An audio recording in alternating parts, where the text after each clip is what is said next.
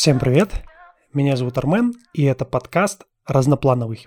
Что ж, я продолжаю закидывать вас актуальными для меня в первую очередь темами для подкаста. И очередная знакомая для меня и актуальная тема сегодняшнего выпуска – как гонка за успехом может привести к отложенной жизни. Я не случайно связал эти два понятия вместе, потому что со мной именно так и произошло. То есть в какой-то момент своей жизни, в этой гонке за успехом, я обнаружил, что я стал страдать тем самым синдромом. А, если так подумать, на самом деле, вот это бесконечное стремление к успеху, оно мало чем отличается от алкогольной зависимости. Человек с алкогольной зависимостью отдаст предпочтение а, выпивке, нежели там прогулки с детьми, да, походу в кино, игре в футбол, вот и так далее. Почему? Потому что выбирает более сильную страсть. То есть и все человеческое, да, какие-то радости банальные, абсолютно все ему чуждо. И вот наркотик успеха, он очень похож в этом плане. Uh, у этого явления, знаете, есть физиологическая основа. То есть, например, одобрение других людей, да, или ощущение своей особенности. То есть ты добился того, чего не добился еще другой человек, да, или там не может добиться. Вот это стимулирует выработку дофамина, он же гормон радости, который участвует в формировании э, механизма зависимости. Э, в начале 80-х э, врач Роберт Голдман провел опрос среди начинающих спортсменов. И он с удивлением обнаружил, э, что более половины из них готовы были принять препарат, который убьет их в течение пяти лет в обмен на победу в соревнованиях, которые они, к которым они готовились. А в 2014 году, в 2014 году группа ученых из университета Дюка опубликовала исследование, в котором участвовало уже 2888 действующих атлетов, и им э, задали вопрос, готовы ли они принимать препарат, повышающий результаты, если это будет сопровождаться неверной смертью, вот как в прошлом опросе Голдмана, а значительным риском развития смертельного сердечно-сосудистого заболевания – вот. И среди элитных спортсменов 14% опрошенных они были готовы, пройти, это, готовы были пойти на такую сделку с дьяволом. Психологи вот уверяют, что расчет на то, что успех сделает вас счастливым, это иллюзия. Понимаете, да? Вот. С успехом разобрались, допустим, да? Что же такое синдром отложенной жизни? Вообще сам термин синдром отложенной жизни, он, он на удивление придуман в России в конце 90-х. А, и ввел его профессор, доктор психологических наук Владимир Серкин. Он изучал психологические механизмы, обуславливающие миграцию жителей северо-восточных э, районов России в центральные районы страны. В частности, там синдром отложенной жизни у северян. То есть у людей, которые годами живут там идеей переезда, да, и уверенных в том, что настоящая жизнь начнется когда-то потом, когда они смогут переехать э, в регионы с более благоприятным климатом. Э, с инфраструктурой, само собой, и там еще более хорошими условиями для жизни. Вот. И ученый назвал это северным сценарием. Э, конечно, это не говорит о том, что эта проблема присутствует только у россиян. Или это не говорит о том, что этому подвержены только северяне. На самом деле, если так покопаться, то можно поймать себя на мысли, что очень многим людям э, этот синдром в той или иной мере знаком и присущ. Вот, и обнаружить на самом деле его очень легко.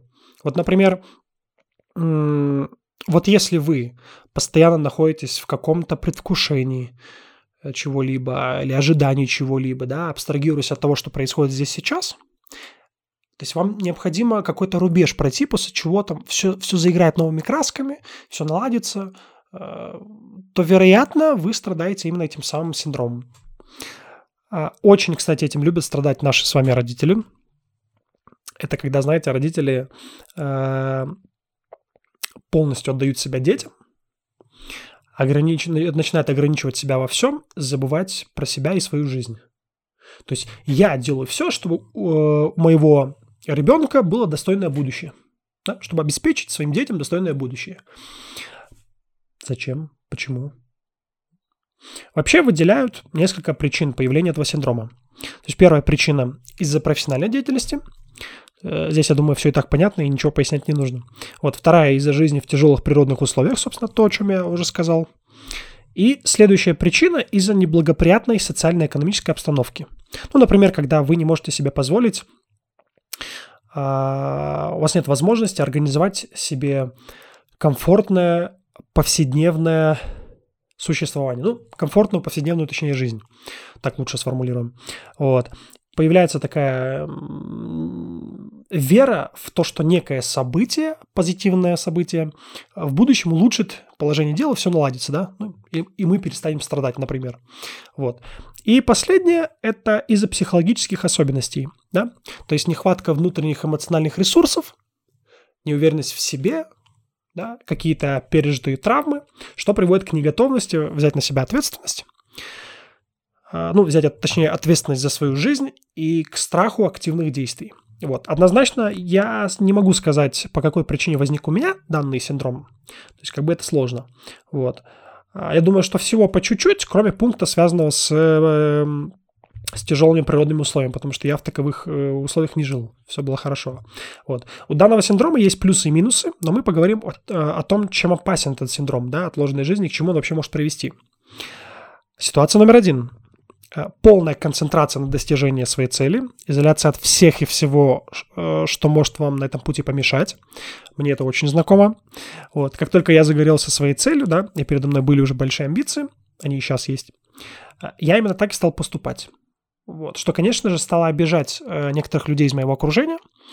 Вот. И вообще, кстати, когда я знакомлюсь с людьми, когда, ну, в, раз, в различных компаниях, когда меня просят как-то характеризовать себя одним словом, то я я не задумываясь привожу слово «одержимость». Мне в этом плане очень близок фильм «Whiplash», потому что вот у меня в жизни были прям такие периоды, знаете, изнурительного труда, когда, ну, тебя прям-то истощает. Вот. Но поскольку ты занят любимым делом, то ты не всегда эту усталость ощущаешь. Вот. Но опять-таки это тоже, знаете, до поры до времени, пока организм не даст сбой.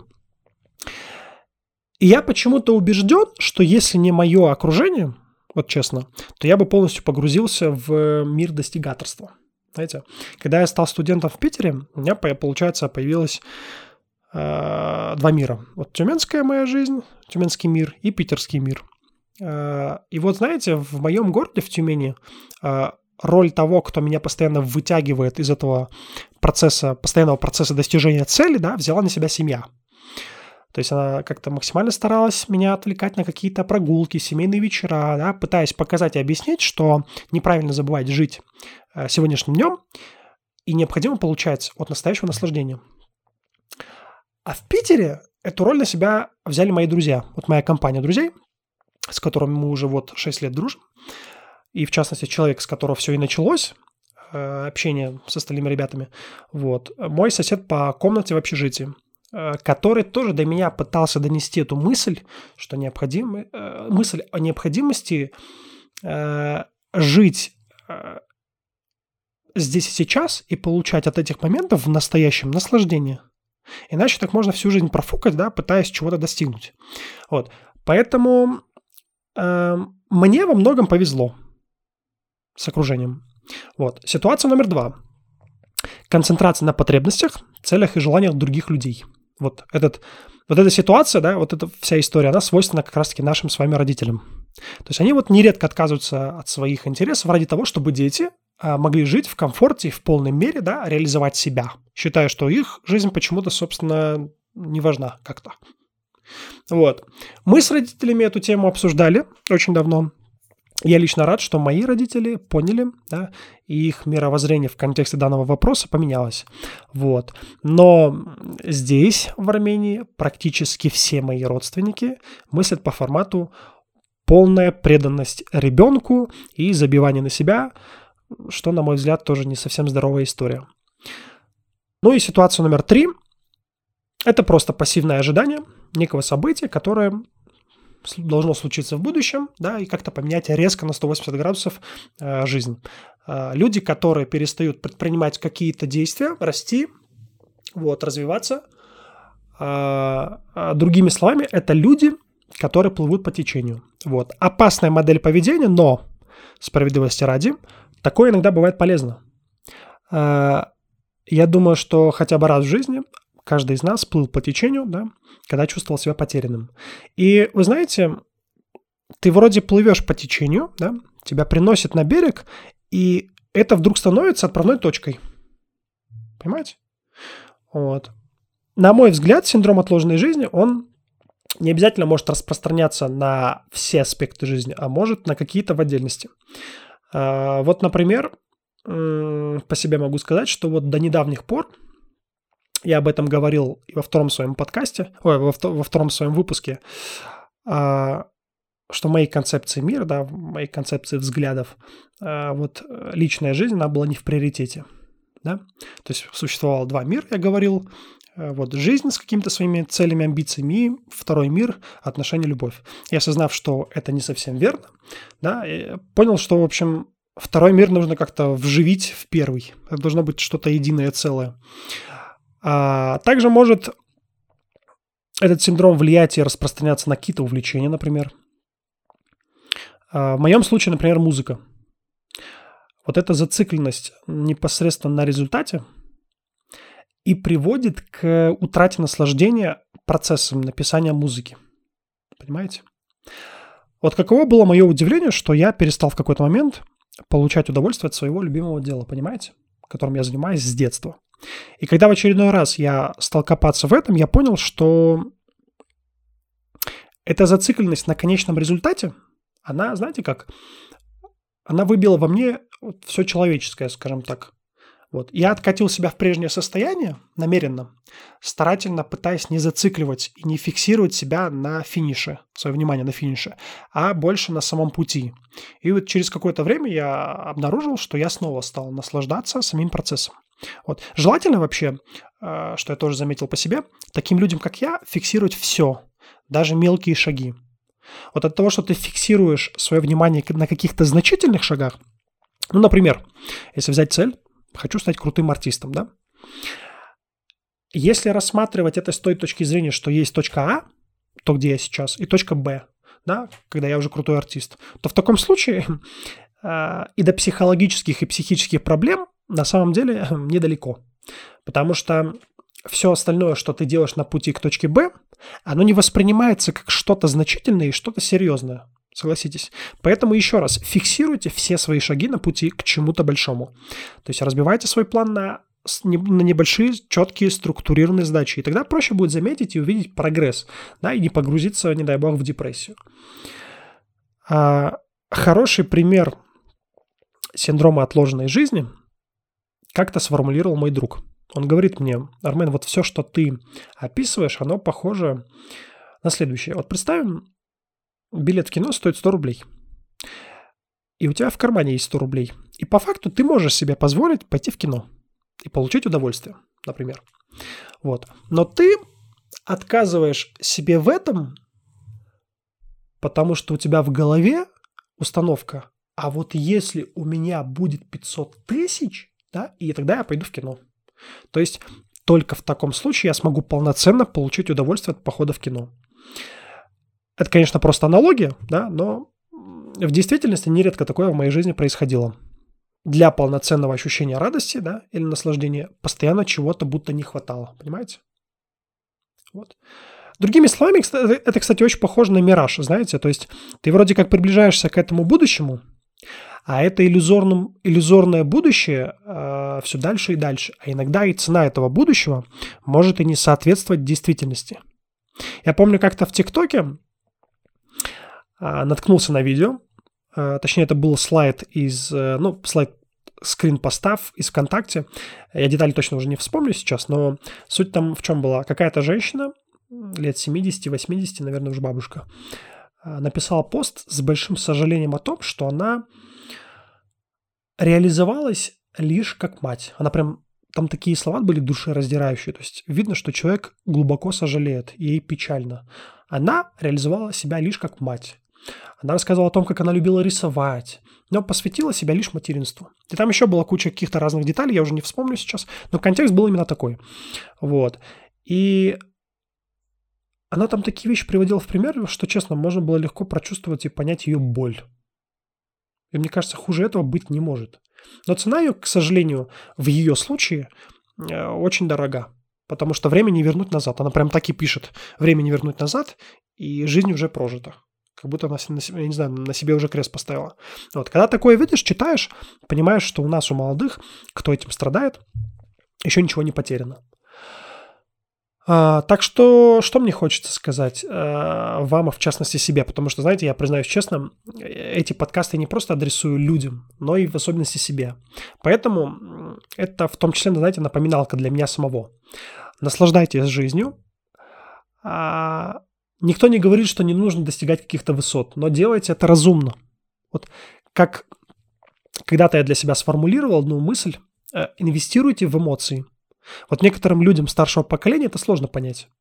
Но опять же, я, э, я вижу, как мои родители э, это делают и не жалеют, и инвестируют э, в эмоции, ощущения, воспоминания. Вот. В конце, хоть и у меня не было такого поставленного вопроса, а, задам себе такой вопрос. Понимая все это, поборол ли я в себе на 100% этот синдром? И осознаю ли я плохие стороны этой гонки за успехом?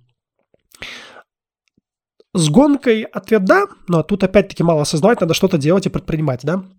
Отчасти я над этим работаю. Вот. С синдромом ответ, наверное, на 100% нет. То есть где-то как-то в чем-то оно прослеживается в полной мере, я еще все-таки это не искоренил. То есть мне еще пока не удалось это искоренить в полной мере. Вот. Конечно, раньше все гораздо хуже было, да? Сейчас все равно лучше, я над этим проработаю и буду продолжать работать. Вот. Я бы еще добавил к контексту гонки вырезку из статьи, в которой говорится, что если мерилом удовлетворения от жизни вы сделали для себя успех, то вы никогда не сможете почувствовать себя счастливым в полной мере, благодаря такому феномену, как гедоническая беговая дорожка.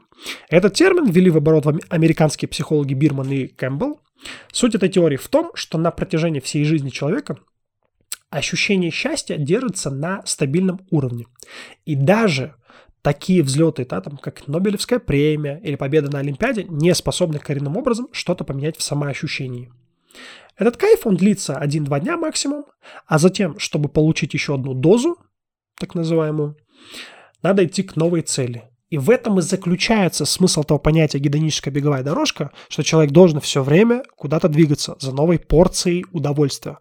А если он остановится, то это закончится крахом. Понимаете? Человек, который поставил для себя в главе угла успех, он не может а, остановиться, потому что даже будучи успешным, он завидует еще более успешным людям, понимаете? Вот, вот такая вот интересная теория. А, с которой я полностью согласен.